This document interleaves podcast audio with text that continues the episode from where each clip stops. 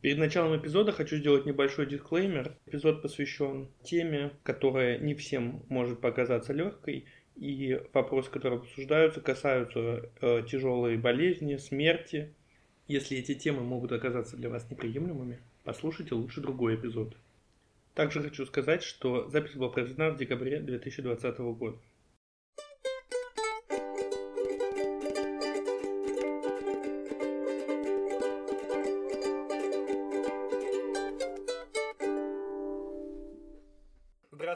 Дорогие слушатели, с вами подкаст «Гранатовый сок». Э, меня все так же зовут э, Саша Кондрашов, и э, сегодня я хотел бы поговорить о здоровье, здравоохранении. Ну, в общем, я пригласил свою очень хорошую знакомую, трудницу школы, где я учился и где я работаю, школа интеллектуал. Ее зовут Рима Акрамовна Галеева, работает нашим школьным психологом, а потом так судьба сложилась, что ей пришлось очень подробно и плотно столкнуться с нашей системой здравоохранения. Вот, здравствуйте, Рима Акрамовна. Ну, может быть, вы коротко расскажете, как вы вообще об этом говорите, как правильно описать то, что с вами происходило и происходит? А, у меня онкология, а, э, у меня инвалидность в связи с онкологией, и э, диагноз мне поставили а, уже 6 лет назад почти 6 лет назад. Это было в феврале 2015 года. Поставили случайно. И, кстати, благодаря... Э, тут я должна выразить свою благодарность государству, а потому что это произошло во время обычной школьной, вернее, даже не школьной, а университетской э, диспансеризации, потому что я тогда работала в школе и в университете. И во время школьной диспансеризации мне ничего не обнаружили, а во время университетской диспансеризации, которая была просто более тщательной и добросовестной, и там попались просто более, видимо, профессиональные люди, у меня обнаружили онкологию. Э, и уже с этим, с обнаруженным э, то, то, что на меня свалилось, я уже побежала разбираться подробнее, что это такое, потому что меня сразу предупредили, что уже по первичному тому, что у меня увидели на маммографии, э, болезнь запущенная. А, нужно было торопиться. И вот я прошла обследование, причем я постучалась сразу в несколько мест. А, из нескольких мест я просто убежала, когда поняла, что там меня там будут просто разводить на деньги. А, в итоге просто знакомые меня за руку привели Герцена, в институт Герцена онкологии. И в итоге я там еще все металась, не понимала, где я буду лечиться, пока обследовалась. Потому что пока я обследовалась, выяснилось, что у меня четвертая стадия рака. И особо тянуть было нельзя, и я в итоге там осталась лечиться. А, и вот тут я столкнулась с тем, что, во-первых, несмотря на то, что по УМС теоретически можно это все сделать, теоретически, а практически сделать невозможно. Потому что а, это все делается, если, это, если бы я пошла по стандарту пути ОМС, мне пришлось бы пройти через онкодиспансер наш э, окружной, причем мне пришлось бы все очень-очень долго ждать, э, э, на многие обследования я просто не получила бы направление по ОМС. И в итоге, скорее всего, я просто не дождалась бы лечения. С высокой вероятностью я могла просто умереть. Вы так рассказываете, я просто честно не, не знаю, что значит четвертая стадия, стадия из, из скольки и что это означает, условно говоря. Понятно, что онкология – это не одна болезнь, раков много всяких разных. А, мне повезло, в хорошем смысле повезло с, эм, с локализацией, потому что если бы у меня был бы рак чего-то другого, история моя была бы гораздо короче и печальнее. Вот. У меня приличное место, у меня рак груди. А, почему приличная? Потому что э, это болезнь более распространенная, ее уже раньше начали лечить, просто много что умеют делать. А, а многие виды рака толком не умеют лечить до сих пор вообще никак. А именно вот этот рак как-то с ним обычно справляются, если вовремя поймать. И если рак груди поймать на ранних стадиях, то его можно вылечить полностью. То есть вообще распрощаться с этим диагнозом. Но четвертая стадия – это последняя стадия, но это не, не, не значит, что это терминальная стадия. Терминальная стадия – это когда не лечат вообще, а когда только дают человеку с меньшими страданиями умереть. Это не тот случай. Четвертую стадию лечат. А, просто четвертая стадия – это либо очень большая опухоль, либо это отдаленные метастазы, То есть тот случай, когда точно уже человека вылечить окончательно нельзя. А, можно вывести его в ремиссию, то есть дать ему там сколько-то лет э, относительно нормальной человеческой жизни. Вот это мой случай. То есть получается, что у вас есть эти как бы раковые клетки, они остаются в организме, но не размножаются или как? Я просто не так много знаю про это. Вот там, где у меня нашли эти метастазы, да, потому что понятно, что тотального обследования, что прям посмотрели везде-везде, не делают никому. А там, где вот, скорее всего, они бывают, там меня обследовали. Потому что есть места, куда обычно в первую очередь э, идут метастазы. И вот у меня там, где мне их нашли, оттуда у меня их убрали. А вот, э, во всяком случае, на тот момент, когда я выходила в ремиссию. А, э, я прошла очень жесткую химию, потому что когда диагноз поставили, рак был неоперабельный, оперировать было нельзя, слишком плохо было с этими метастазами. Вот. И я прошла очень жесткую химию, потом меня оперировали тоже очень радикально, и потом был курс облучения. И э, оперирование только потому, что обследование после химиотерапии показало, что ушли метастазы в позвоночнике, это позволило уже меня оперировать, потому что без этого оперировать меня было бессмысленно.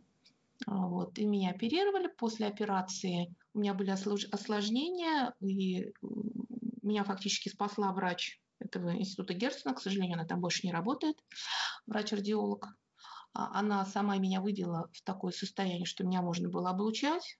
Она выбила мне квоту, облучение мне делали по квоте, и это был огромный подарок, потому что это немыслимые совершенно деньги. Это на тот момент было больше миллиона. Вот. И а, она мне эту квоту выбила, несмотря на то, что это был конец года. И, и мне сделали это самое облучение. И вот с того момента считается, что я в ремиссии.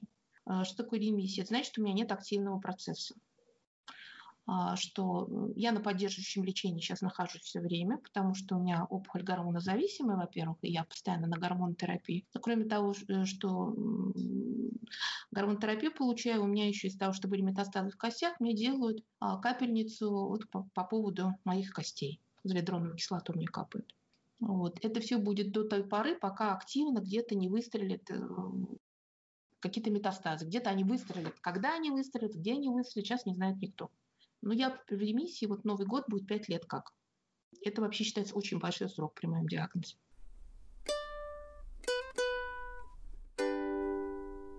Все равно же это очень тяжело из того, что вы рассказываете. Конечно, плохо себе представляю, что с вами э, происходило. Э, это сложно, наверное, вообще передать.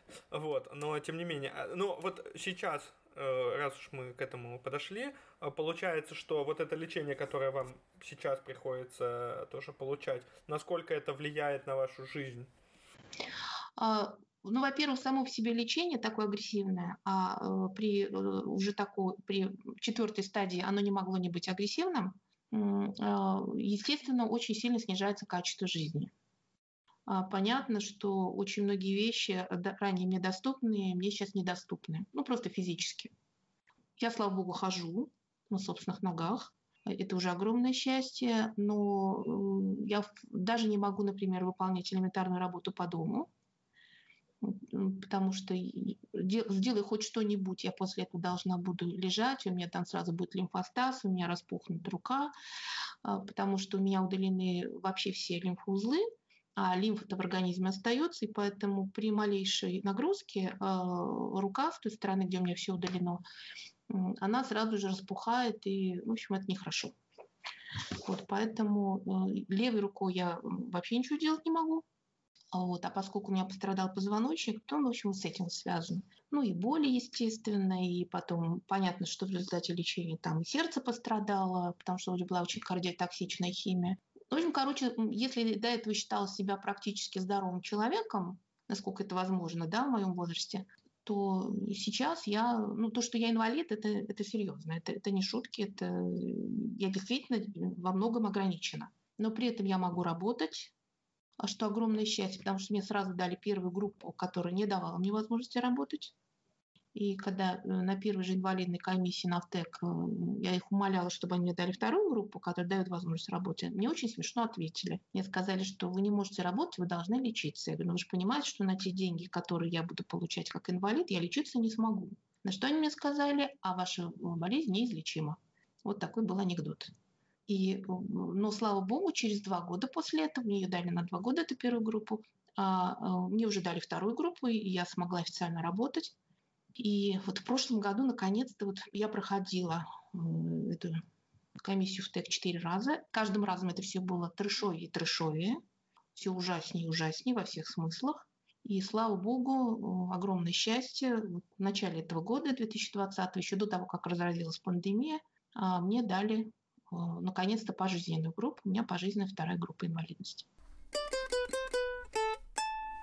я хотел бы поговорить и про получение инвалидности, но я бы хотел немножко вернуться назад, а, все-таки уточнить, потому что вы сказали, что вы пошли не по ОМС это делать, а можете все-таки чуть поподробнее объяснить? Вот, допустим, человек столкнулся с каким-то заболеванием, и получается, что с одной стороны есть какая-то государственная медицина, где он может вроде как должен получить бесплатное лечение, и вы сказали, что вы э, радиологию, да? Радиотерапию? Облучение, да. Да, то есть, получается, что-то вы получаете так, а за что-то вы платите. А как вообще это работает? Мне не совсем понятно до конца. Вот вы как бы бегаете туда-сюда между какими-то платными учреждениями, потом в государственную. Как это работает? Практически так и выглядит. А я когда, ну, когда мне поставили диагноз и было понятно, что уже тянуть я не могу, мне сразу все сказали, все знакомые, все врачи сказали, ни в коем случае не ходить по ОМС, не идти по этому пути, потому что в моем случае я просто не доживу, а, что сразу же идти платными путями. И э, я все делала платно, э, я платно проходила обследование, я платно проходила химиотерапию, и, и, и я платно делала операцию. Единственное, что я получила бесплатно, это было облучение. При этом само по себе обследование – это очень дорогая штука, а, потому что там много-много разных видов обследования, э, и для того, чтобы это делали быстро, ты платишь еще больше. А кроме того, там мало, очень много всяких уточняющих обследований, и они все дороже и дороже. Например, ПЭТ-КТ, который мне надо было сделать очень срочно – там просто прям горел пожар. Я тогда за него заплатила. Это европейский, по-моему, как же он назывался-то? В общем, короче, платный медицинский центр в центре Москвы на одной из Тверской, Тверских химских. А эм, за все про все я там заплатила 8 с чем-то тысяч. Вот, для того, чтобы мне это сделали срочно. А по УМС а, ПЭТ-КТ получить очень тяжело. И люди ждут по полгода, по году. Это буквально полгода, год надо ждать, чтобы тебе по ОМС это сделали. А в таких случаях, как мой, ну, я не могу себе такую роскошь позволить. Вот. Э, и цены вот такие. Э, один флакон из того, что мне делали по химиотерапии, один флакон а, стоил где-то 200 чем-то тысяч. Вот такие цены. Единственное, что я тогда сделала по ОМС, это перед, э, перед операцией я пошла, сделала маммографию. А, Ее надо было, она входила в обязательный перечень, и чисто формально, потому что и так все было там понятно, но просто формально ее надо было пройти, я решила хоть на этом сэкономить деньги, и пошла делать свою поликлинику по месту жительства. Причем тогда это было можно сделать гораздо легче, чем сейчас. Сейчас это гораздо сложнее на ту же маммографию попасть. Все стало намного хуже. А тогда можно было просто прийти явочным порядком, там как-то ее получить. И когда мне вынесли результат, я просто хохотала как безумная, потому что а, при том, что я точно знала, какого размера у меня опухоль сейчас перед операцией, потому что мне постоянно делали УЗИ, мне вынесли результат маммографии, что у меня грудь чистая. Вот это мне сделали по УМС. Ну, просто было понятно. И это понятно, что и в платной клинике тоже такое же безобразие может быть. Везде люди. Но тем не менее. Так я все-все-все делала за деньги. Единственное, вот радиология у меня была бесплатна. Мало того, врач-радиолог, которая вот меня, собственно, спасла, я считаю, она э, делала вещи, за которые она вообще не получала зарплату, потому что у меня были тяжелые осложнения после операции, и меня нельзя было облучать. А сроки там тоже очень короткие, там нельзя, чтобы между операцией и началом облучения большой срок прошел, иначе это бессмысленно. И она сама, ну, правда, там был ее научный интерес, потому что у меня было тяжелое осложнение, очень редкое.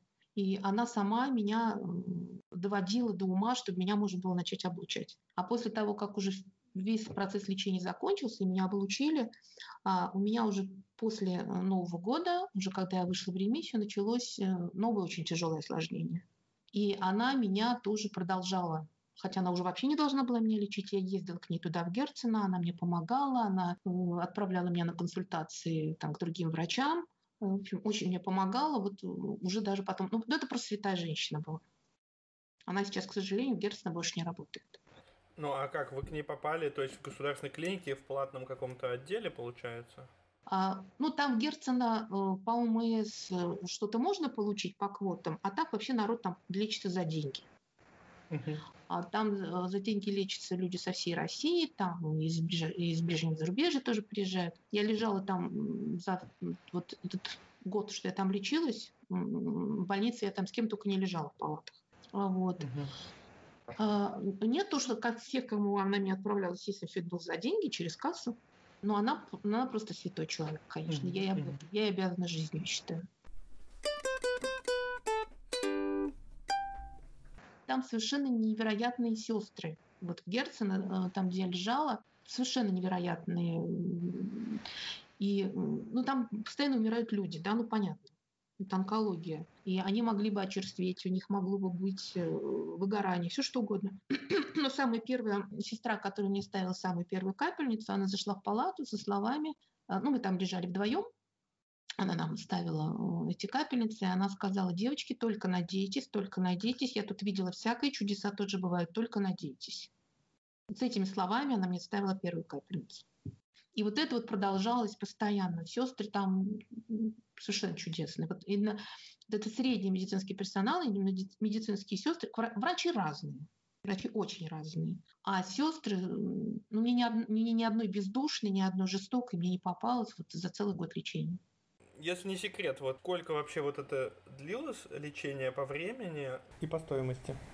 Вы назвали какие-то отдельные цифры, но чтобы представить примерный порядок э, цифр, это все-таки сотни тысяч, это миллионы или это десятки миллионов? Это миллионы. Я даже могу точную цифру назвать, потому что у меня таких денег просто не было, у них быть не могло, я не планировала раком заболеть. А вот, и поэтому деньги мне собирали на лечение, а собирали учителя, собирали родители наших школьников, собирали выпускники, кто сколько может. И поэтому я постоянно, естественно, вела учет денег, потому что мне надо было отчитываться за те деньги, которые мне перечисляют. Поэтому я точно знаю, сколько я потратила. А, я потратила 3,5 миллиона рублей. Это до, до момента, а, пока меня не начали облучать.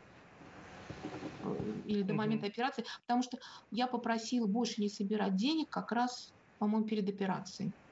Потому что я поняла, что, видимо, мне хватит. Вот. И после этого я уже лечилась как-то там по-другому, там у кого-то занимала, как-то по-разному уже было. А вот до этого момента мне собрали просто 3,5 миллиона рублей, вот, и на эти деньги вот я прошла mm обследование, и вот до момента операции. А облучение мне сделали бесплатно, мне повезло. А по времени сколько это? Это получилось год? Или больше даже, да? Почти, почти, да, потому что, ну, я имею в виду до ремиссии, потому что потом проблемы у меня продолжались, и мне их надо было продолжить решать, но уже считал, что я в ремиссии. А э, вот мне в феврале поставили диагноз, а, это была середина февраля, вот середина февраля, и перед Новым годом, значит, 20 а, там какого-то декабря а, мне дали выписку из Герцена, что я выхожу в ремиссию. То есть mm-hmm. больше, больше 10 месяцев. Ну хорошо.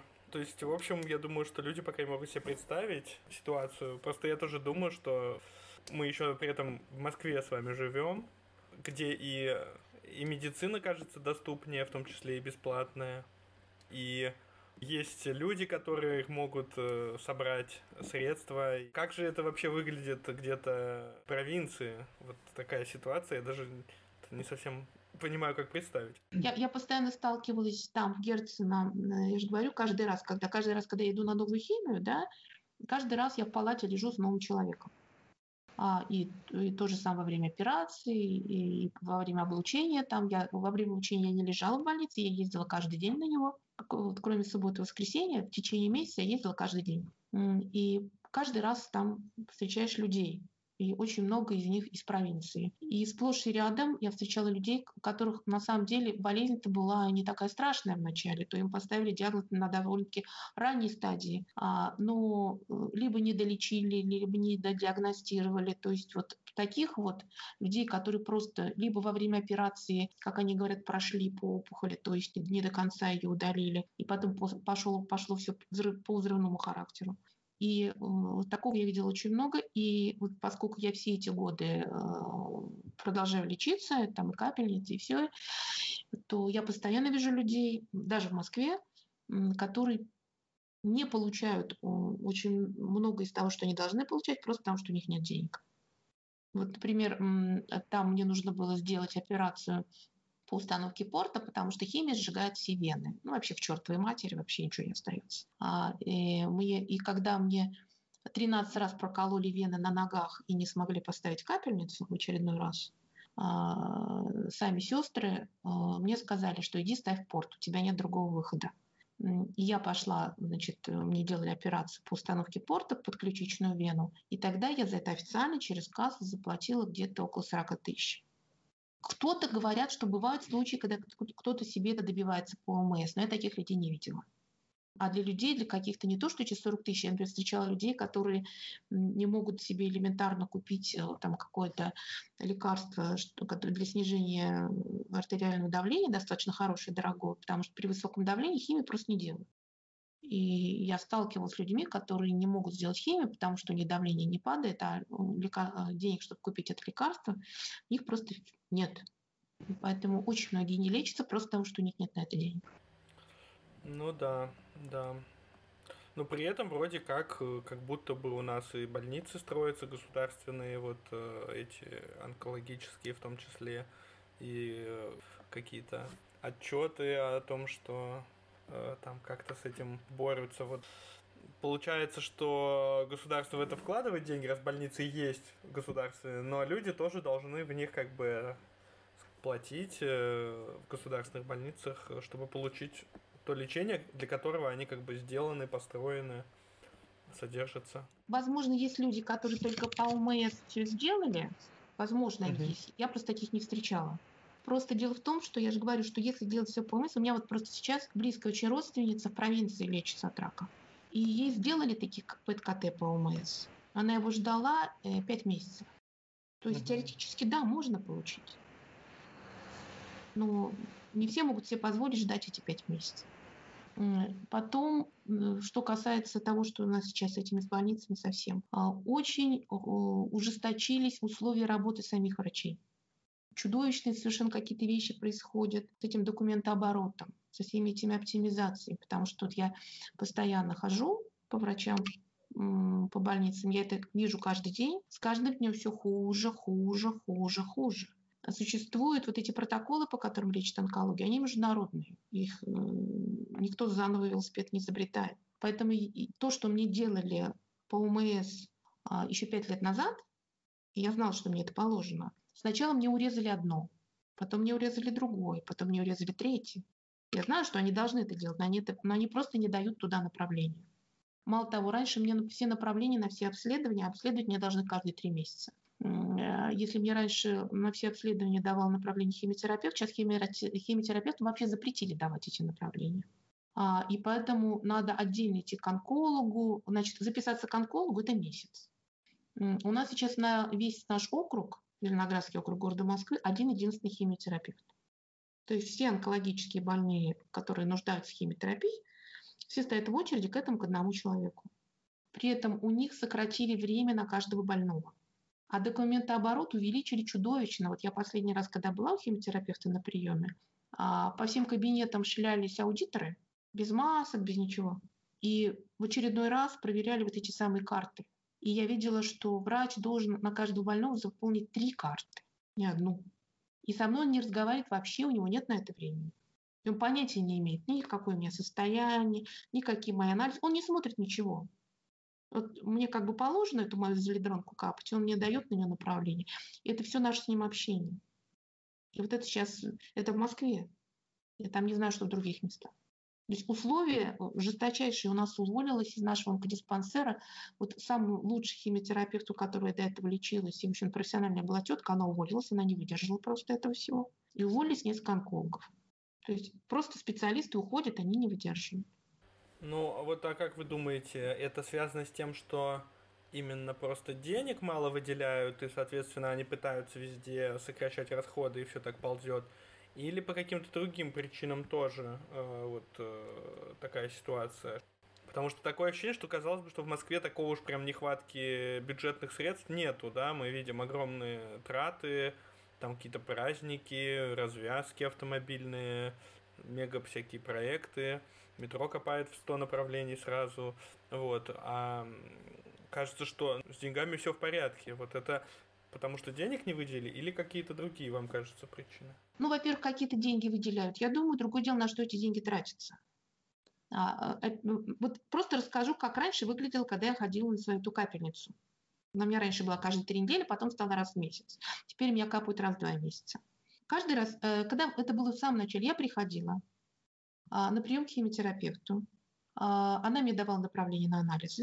Мне делали ряд анализов. В следующий раз я приходила к ней на прием на назначенный день уже с этими анализами. Если там у меня все хорошо, э, я э, шла, записывалась на капельницу. В день капельницы я приходила, мне измеряли давление и все. И меня капали.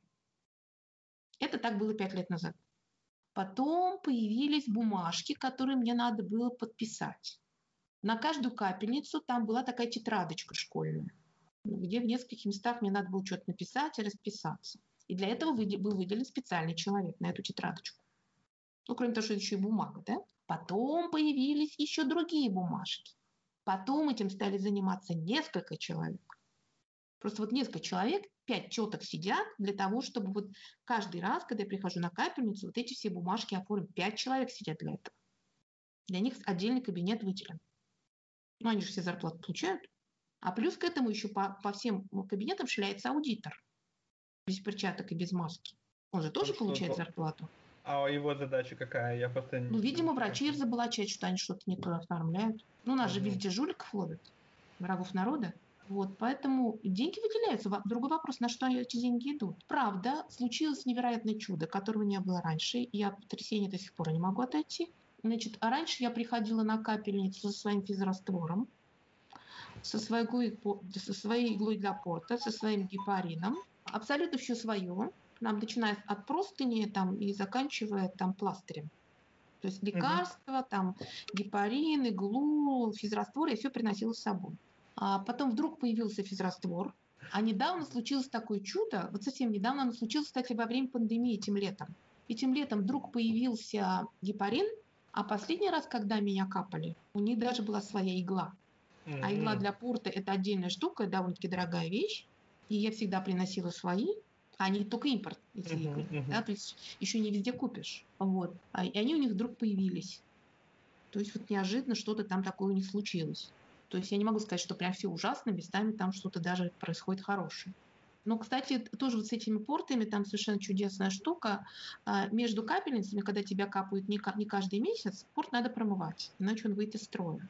И если в самом начале просто химиотерапевт выписывала направление, и я приходила с этим направлением и договаривалась с сестрой, и она мне э, промывала, то потом запретили это делать. Просто запретили и все.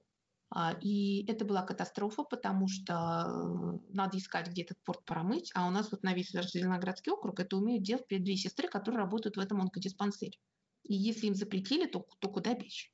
Потом вдруг разрешили, но неофициально, а теперь разрешили официально, а, ну, понятно, что это каждый раз надо ходить и договариваться, и там сидеть часами в очереди по двери, но тем не менее сейчас опять разрешили. Почему, как, никто не понимает. А каждый день у них новые требования по оформлению бумажек. Медсестры не умеют читать направление, потому что меняется вот эта вот сама форма. Там вот каждый раз идешь сдавать анализ, каждый раз новая бумажка. И э, написано так, что ни сестры, ни врачи не понимают, что там написано. Какие-то новые шифры. А потом последняя инновация, эм, значит, если мы всегда сдавали онкологические э, кровь там же, где нам, нас капают, то теперь нас отправляют в общую очередь. То есть привет, коронавирус, мы должны сидеть в очереди со всеми, со всеми, с чем бы там люди не пришли. Хорошо, я там как-то более-менее там стабильный человек. А если человек во время химии, а во время химии он открыт вообще всему, там на, не, на него даже чихать не надо, на него посмотрел, он уже заболел. И вот эти люди должны сидеть в общей очереди. Это вот последнее. Вот я последний раз давала кровь так. Ну, это то, что явно называется оптимизацией. Она самая любимая, да. да, да. Ну, пять человек, которые сидят в кабинете, бумажки оформляют. Э, им же надо откуда-то деньги брать, платить. Ну, значит, э, сестру, которая кровь брала, значит, мы ее увольняем. Ну, где-то прибыло, где-то убыло. Ну, и пребывать всегда в одном и том же месте, да. Да, ну, я чувствую, что если мы будем подробно говорить про оформление инвалидности, там будет примерно то же самое. Там будет еще хуже. Ну, давайте, может быть, как-то коротко. Вот, э, что значит вот э, иметь статус э, инвалида в России, его получать? А, ну, я, слава богу, последний раз это сделала в начале года. Сейчас я слышала краем уха, что вроде бы как кому-то продлевают автоматически, ну, в связи с пандемией. Но продлевают, опять-таки, на полгода. А и сама по себе эта значит, процедура, если в самом начале я оформила все за месяц, самый первый раз, когда мне первую группу давали. Это вот этот ВТЭК, да, я извиняюсь, что перебиваю. А как это расшифровывается ВТЭК? Врачебно какая-то экспертная комиссия.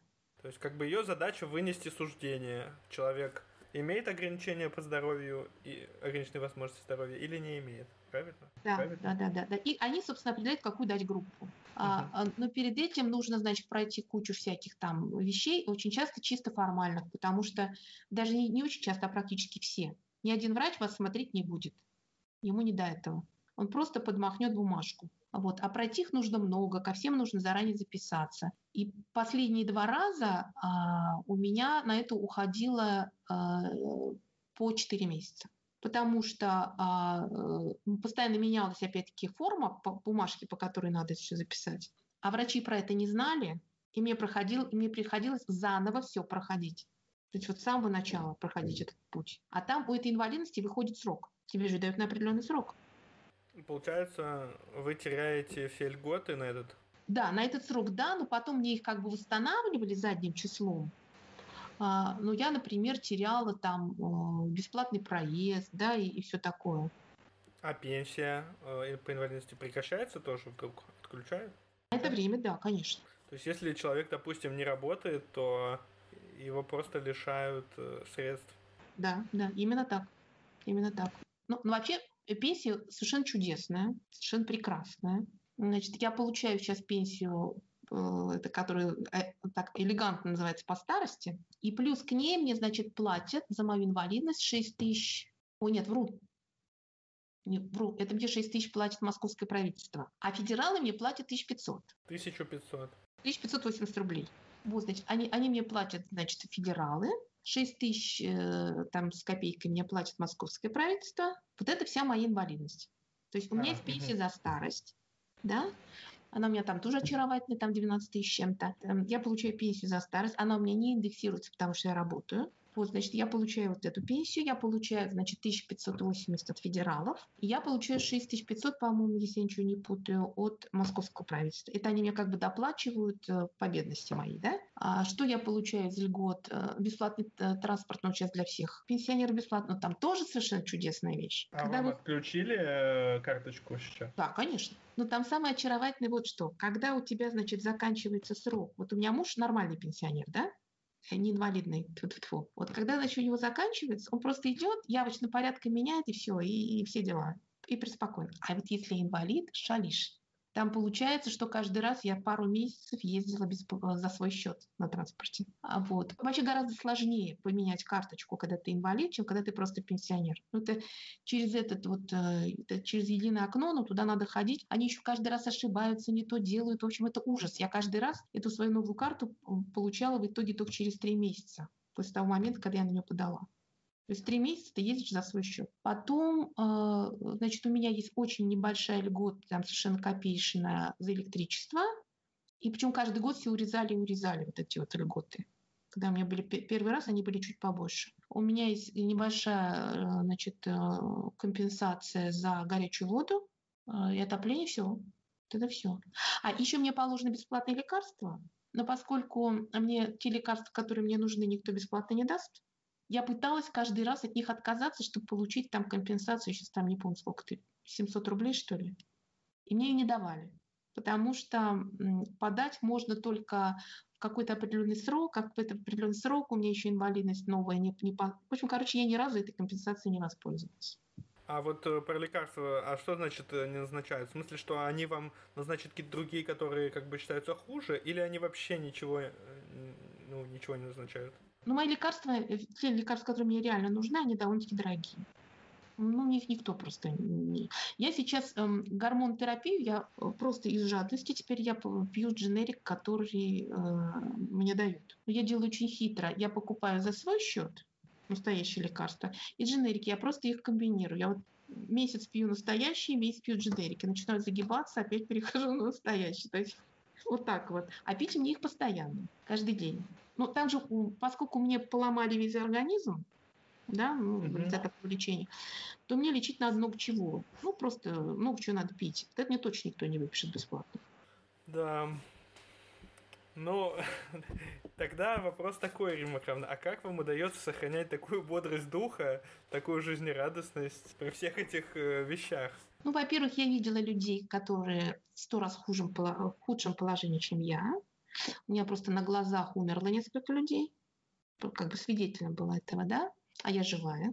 А, я видела, опять-таки, я же говорю, у меня приличная локализация. Я видела людей, у которых гораздо в худшем месте опухоль находится и гораздо тяжелее болезнь переносится, с очень тяжелыми, очень даже неприятными физиологическими последствиями. Пардон, там люди не могут самостоятельно в туалет сходить, да, например. А вот, а, то есть, ну, я, я вижу, что у меня еще все окей, ну и самое главное, что в тот момент, когда я поняла, что э, я буду лечиться, нет, у меня был момент, в самом начале я планировала с собой покончить, когда мне сказали, что у меня поражен весь позвоночник э, метастазами, я понимала, что это полная бездвижка, да, что это, ну это все, это труба. И я думала, что все, наверное, надо заканчивать. Вот. А потом э, я все-таки решила попробовать. Я думаю, что это я всегда успею. Вот, решила попробовать. А когда уже, когда ввязался в бой, там уже все, там уже там уже нет, понятно, что у меня все бывает, у меня истерики бывают, у меня и э, депрессуха бывает, у меня все бывает, я живой человек. Но люди, которые не борются, они все умерли. Просто кто со мной вместе лечился с гораздо более легкими диагнозами, чем меня, на более ранних стадиях, и те, кто лапки опускали, они все умерли. Поэтому выбора просто нет. Ну да, видно, нужно болея еще успевать барахтаться, бегать между разными клиниками. Ну это бесит, конечно, это бесит очень здорово. Вот эта вот борьба с нашей системой здравоохранения, она, конечно, выбешивает, это правда. Ну, просто лучше бы мы боролись, когда нам надо насморк полечить больше. Вот. Э, потому что сейчас вот читал, люди пишут, вот, э, вызвал там по подозрению на ковид там врача, очень хорошо все сделано, там все очень четко. Я вот тоже, когда по каким-то пустяковым вещам там со скорой сталкивался, тоже как-то все четко. То есть там, где легко наладить э, там какие-то простые вещи, то, видимо, налажено, но, может быть, ну, важнее было бы наладить там, где вот какие-то такие э, речь о жизни человека идет. Ну, сейчас в связи с ковидом самое страшное, что если прекратят вообще лечить онкологических, а во многих местах прекратили, ну, это фактически людям выписали уже направление на тот свет. Ну, вот э, есть цифры же, посчитали, что смертность отличается на 160 тысяч э, вот за прошедший с начала пандемии, от февраля или с марта считают, в сравнении с средним за последние 5 лет. Видимо, это не все, кто, не все это скрытые смерти от ковида. Ведь... Нет, конечно. Очень много людей, которые умерли просто потому, что их больше не лечат. В принципе, мне кажется, у нас такой большой подробный разговор вышел, но мне хотелось бы еще такой вот от вас момент, вот, вот если какой-то человек, вот он подозревает что-то, или у него есть какие-то основания, или он уже столкнулся с тем, что ему какой-то диагноз такой вот, например, онкологический, нашли. Вот что бы вы посоветовали на основании вашего опыта? Что вот нужно делать, что нельзя делать? Точно нельзя паниковать. Нет, понятно, что паника будет, но куда без нее денешься, да? Но нельзя, нельзя долгую панику. В общем, короче, нужно найти что-то, ради чего тебе стоит еще побарахтаться. А, это первое. А, во-вторых, ни в коем случае не полагаться на то, что кто-то придет и кто-то о вас позаботится. Никто не придет и не позаботится. Включая даже ваших самых близких людей. Потому что они тоже будут в панике. Вот. Спасение утопающих – это дело рук самих утопающих. А, придется принимать очень много тяжелых решений. И э, ответственность за эти решения будете нести только вы сами. Потому что в самом начале мне сказать, что ваше лечение не факт, что приведет к положительным результатам, но факт, что вы очень сильно снизите качество своей жизни. То есть там не лечитесь, э, как человек, там несколько месяцев поживете, а потом как-то э, тяжело, но помрете. Вот. А будете лечиться, не факт, что вам продлят жизнь, но факт, что вы будете уже половинка от той, которая есть сейчас. И это решение надо принять. И очень многим это решение принять тяжело. Очень много просто чисто физиологически неприятных вещей. С этим совсем надо смириться. Принять, там, особенно женщинам, когда они лечатся, это очень сильно отражается просто на внешнем виде. Это тоже надо принять. Потому что я видела таких, которые из-за того, что э, ну, молодым женщинам тяжело, и некоторые говорят, не буду лечиться, потому что там не хочу облысеть, там не хочу то, пятый, десятый. Ну и самое главное, вот э, искать пути спасения самостоятельно, обращаться за помощью. Вот не надо бояться обращаться за помощью. Потому что мне помогли, ну вот не собрали бы мне эти деньги, да, ну и все, и до свидания. Я вот скажу просто, когда я лежала на первой капельнице, у меня такая вот, я страшно благодарна людям, которые мне тогда деньги перечисляют, не только ради денег, не только из-за денег. Вот я лежу, у меня телефон, и он так тык, тык, тык, тык, это все деньги идут. Вот без остановки. Кап, кап, кап, кап. И я поняла, что мне просто ну, совесть мне не позволит теперь помереть. Люди так вложились в то, чтобы я жила. Ну, ну, ну какая же я буду скотина, если я сейчас помру? Это очень вдохновляюще на меня подействовало. Поэтому не бояться просить о помощи, искать всякие варианты спасения. В общем, вот так. Я извиняюсь, мне просто немножко сложно говорить, у меня прям какой-то комок образовался. Э, вот. Я даже чувствую, что, может быть, я не такой хороший интервьюер, потому что я всегда должен, по идее, сохранять спокойствие, но что-то я от ваших слов немножко ну, ну, это, ну, это, тяж, ну, это тяжелая тема, Саш, я понимаю, это тяжелая да, тема. Да. Я просто спокойно про это говорю, потому что я с этим спокойно уже живу 6 лет, да, поэтому, поэтому я об этом говорю так легко и спокойно. А э, люди этого боятся, это нормально. Это нормальный страх, никто не хочет умирать, никто не хочет страдать. Это просто очень больно. Само лечение очень больно там и во время химии, и все там, мам дорогая, там и во время химии у меня был момент, когда я думала, а пошли они все к черту, прыгну-ка я в окошко. Был у меня такой момент, потому что невыносимые были боли, и ничего не помогало. Вот. Но тем не менее, вот эти боли я пережила, и вот сейчас ножками хожу, и ничего, как-то живу пока. Ну, не только живете, еще, мне кажется, многих людей поддерживаете. Ну, а я я действительно стараюсь поддерживать, потому что я знаю, как мне самой нужна была такая поддержка. И вначале действительно ты в таком ужасе, ты не знаешь, куда бечь, не знаешь, что делать, не знаешь, кого спросить. И я поэтому сейчас стараюсь всем, со всеми разговаривать такими людьми, потому что в тот момент со мной было поговорить некому. Я сама через это прошла, как мне было страшно, как мне было жутко, и я понимаю, как страшно и жутко этим людям, поэтому я с ними разговариваю. Ну ладно, я предлагаю закончить, на самом деле были uh-huh. еще какие-то мысли, но я что-то, правда, уже немножко расклеился морально. Саш, живы будем, не помрем. Понимаешь? Нет, конечно, конечно. Живы будем, не... У меня папа так всегда говорил. Кстати, да. тоже от рака умер. Вот он говорил, живы будем, не помрем. Э, спасибо большое. Вот, угу. Мне кажется, ну, лично мне прям тоже, э, хотя, в принципе, очень много что вы говорили, я уже знал, в том числе, то, что вы об этом рассказывали или писали, но э, мне кажется, как-то... Ну, это не то, что ты можешь э, просто один раз узнать, типа, mm-hmm. не на своем, на чужом опыте запомнить, и все, и как бы отложить на полочку как-то все равно жизнь тебя все время к этому возвращает. В общем, Саша, я тебе напоследок скажу только одно. Не дай бог, чтобы тебе понадобился этот опыт ни тебе самому, ни твоим близким. Вот это самое главное, чего я тебе желаю. Но, с другой стороны, столько страшных разных опытов в нашей жизни, вот, угу. что даже непонятно, чего больше бояться. Ну, это правда. Это, это не самое страшное. Есть война, есть мало, много что гораздо страшнее, да. Это правда. Да, да, да. Вот, просто прошлый выпуск был, э, может быть, вы слушали, про Бейрут, где э, как бы полгорода взорвалось. Uh-huh. Uh-huh. И как бы, ну, совершенно другие да, вещи. Будешь, будешь бояться заболеть, с тобой что-то другое uh-huh. произойдет. Там этого, uh-huh. там еще есть э, психиатрические заболевания тоже. Да, тоже ничего хорошего. Рак по сравнению с психиатрией еще очень даже ничего. Ну хорошо, давайте на этом тогда. Хорошо. Поставим точку. Вот еще раз спасибо большое. Ага, тебе, Саша, спасибо. Очень рад была тебя повидать.